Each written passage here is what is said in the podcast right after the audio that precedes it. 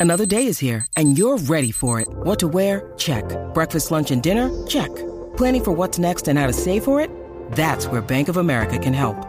For your financial to dos, Bank of America has experts ready to help get you closer to your goals. Get started at one of our local financial centers or 24-7 in our mobile banking app. Find a location near you at bankofamerica.com slash talk to us. What would you like the power to do? Mobile banking requires downloading the app and is only available for select devices. Message and data rates may apply. Bank of America and a member FDIC. Hola a todos, soy Víctor Abarca y estás escuchando Expreso con Víctor, el podcast diario sobre tecnología, tecnología que importa y cultura digital. Y bien, eh, el episodio de hoy va a ser principalmente sobre Apple y es que los de Cupertino son noticias por diferentes cosas. Tenemos desde el lanzamiento de iOS 16.1 y el resto de sistemas operativos, o sea, también iPadOS nuevo, también tenemos Ventura por fin para macOS e incluso hasta el, el, anuncio sobre la subida de precios para algunos de sus servicios. Y también vamos a hablar un poquito sobre el nuevo teléfono de OnePlus, nada, así brevemente. Así que eh, prepárate para el episodio de hoy porque hoy quizás te acompañar tu café con una manzana. Me ha quedado muy, me ha quedado muy de eslogan de los 90. Venga, Víctor, por favor, ponte a dar las noticias ya.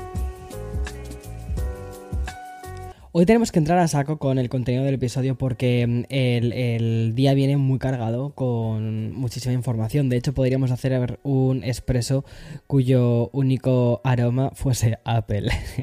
Mira, o decir, el único aroma fuesen manzanas. Mira, ya está, Víctor, ¿eh? por favor, deja de hacer chistes de manzanas y eh, cafés. O sea, eh, por favor, te lo ruego, te lo ruego ya, ¿vale? Bueno, y digo esto porque desde Cupertino tenemos bastantes noticias que comentar. Empezamos por la causado más ruido. Y no es para menos si nos quedamos solo con la parte del titular, y es que Apple sube los precios de casi todos sus servicios, pero vamos a ir por partes.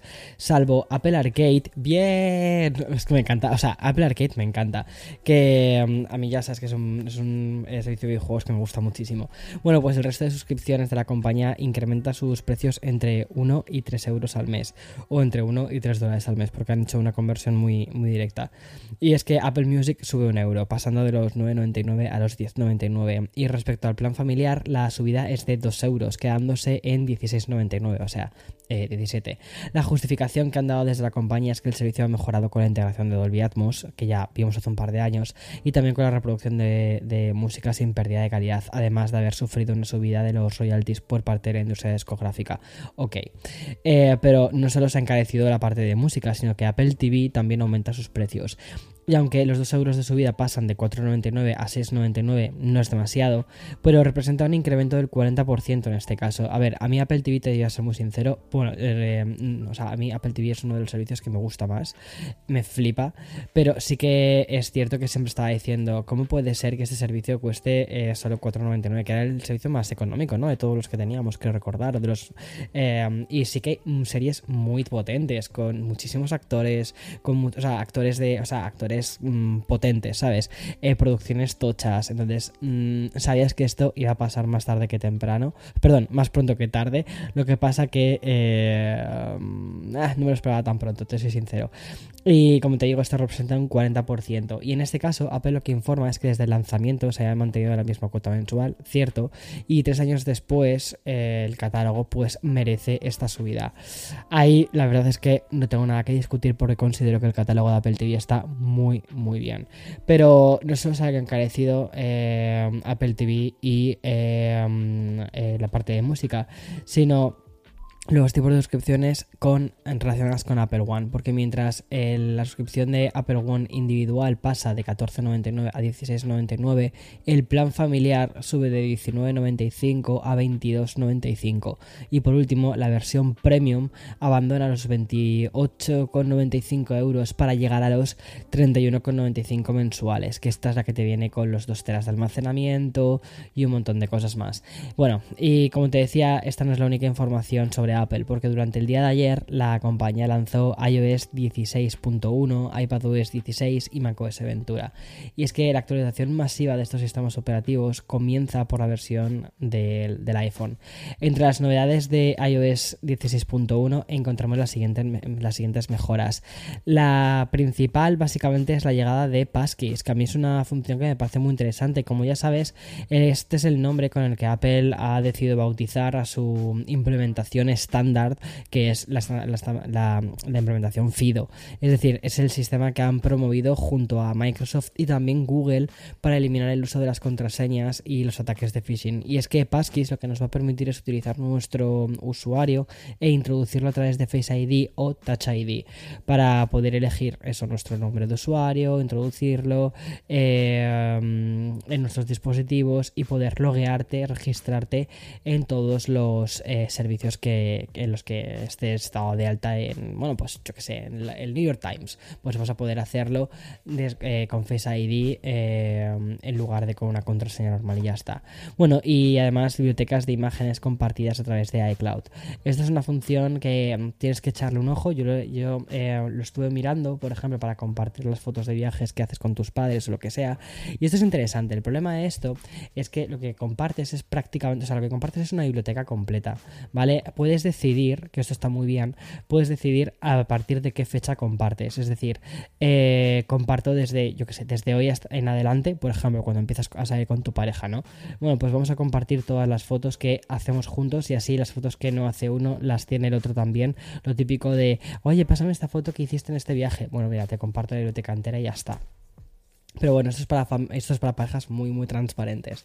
Y luego también para el tema de... Eh, hay otra cosa que también me gusta. Y es que, por ejemplo, también puedes únicamente compartir las fotos en las que sale la cara de la otra persona. Esto me parece mm, eh, curioso porque creo que lo que le hace es utilizar la inteligencia artificial del propio dispositivo, ¿no? Para, para poder analizar quiénes salen en la foto y de ese modo crear una biblioteca colaborativa. Y una de las funciones más esperadas es Apple Fitness, que va a estar disponible por fin sin necesidad de tener un Apple Watch. También hay mejoras visuales, como por ejemplo el icono de la duración de la batería, un tema que siempre es un poquitín polémico mm, por internet básicamente.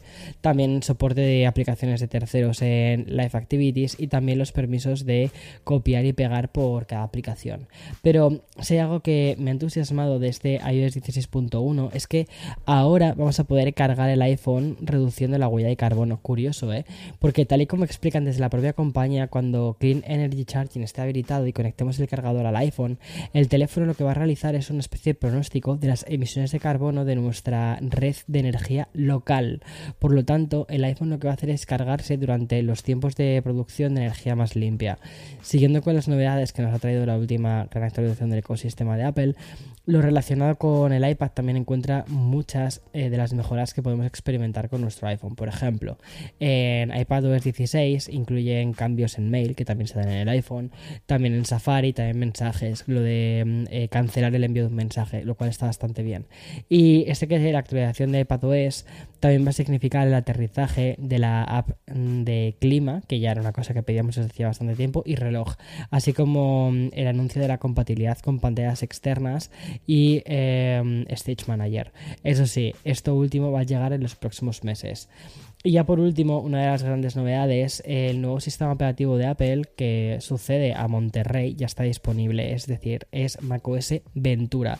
Y como ya te comenté cuando anunciaron en la última keynote este sistema, el nuevo sistema operativo además incluye ya Stage Manager, es decir, esto de distribuir las, las eh, ventanas de las aplicaciones a través de, o sea, las ventanas, iba a decir, las ventanas de las aplicaciones a través de la pantalla para organizar un poco mejor todo el tema de las ventanas. Dentro del Mac no le encuentro, si te soy sincero, tanto sentido. En el iPad creo que tiene un poquito más de sentido, pero mm, bueno, aún así hay que cogerlo así un poquito como con pinzas. Y aunque, como te decía, ¿no?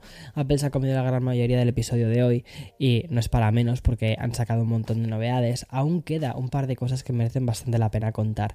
Obviamente, una de ellas ha sido la caída masiva que se ha producido entre la mañana de hoy, eh, o sea, eh, eso ha sido en España, la mañana de España y la tarde de aquí, con WhatsApp, eh, perdón, mañana de España, madrugada aquí, que me, hago un lío, que han sido dos horas de servicio caído a nivel global, que como siempre pues ha hecho correr un poquito el pánico y ha llevado a un montón de gente a descargarse la app de Telegram y convertirse la app de Telegram en tendencia mundial, lo cual me parece también muy curioso, siempre más que siempre oye, sucede lo mismo, sé que WhatsApp, la gente se va a Telegram, vuelve WhatsApp, la gente deja de utilizar Telegram, ya está. Bueno, y la de hoy es la primera interrupción importante de WhatsApp desde que el servicio dejó de funcionar el año pasado cuando se produjo esa histórica caída masiva que también em, implicó a Instagram, a Messenger, a Oculus y a Facebook. Aunque aquello fue un Black Mirror con todas las letras. Y ahora lo que voy a hacer es una pequeña pausa para pasar al sponsor y continúo con más. When you need mealtime inspiration, it's worth shopping Kroger, where you'll find over 30,000 mouthwatering choices that excite your inner foodie. And no matter what tasty choice you make, you'll enjoy our everyday low prices, plus extra ways to save, like digital coupons worth over $600 each week. You can also save up to $1 off per gallon at the pump with fuel points. More savings and more inspiring flavors make shopping Kroger worth it every time. Kroger, fresh for everyone. Fuel restrictions apply. Bueno, y más allá de Apple y de la caída de WhatsApp, la noticia tecnológica eh, nos la encontramos en el anuncio de un nuevo smartphone. Y es que OnePlus ha anunciado el nuevo modelo Nord N305G, que es un teléfono que va a salir a la venta en Estados Unidos el próximo 3 de noviembre.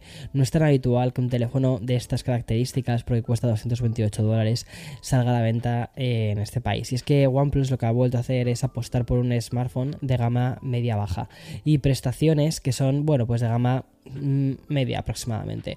Tiene una pantalla HD, aquí bien, con una gama cromática alta, según ellos comentan, de 6,56 y de 90 Hz.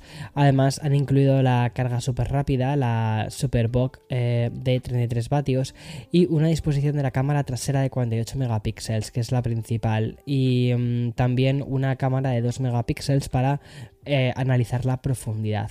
El procesador que lleva es uno discretito de MediaTek, eh, aunque llega a garantizar hasta los 64 GB de memoria RAM, creo que es con una actualización, y hasta un TB de almacenamiento.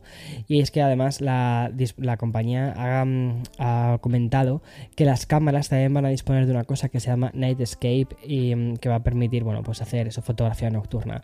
Y según informan desde OnePlus, también la mezcla de procesador más nuevas cámaras van a permitir imágenes más nítidas, más claras, incluso en situaciones de poca luz y con una exposición prolongada. La batería es de 5000 mAh y como te comentaba antes, ¿no? El cargador es de 33 vatios. O sea que mm, tiene unas cuantas cositas. El precio, también te lo comenté antes, ¿no? 228 eh, dólares. Y me parece que es bastante interesante, sobre todo porque cuando. O sea, me parece que está. que es un precio bastante comedido para la cantidad de cosas que trae. En fin, hasta aquí todas las novedades que tengo para hoy, para ti. Y mañana, como siempre, más y mejor. Chao, chao.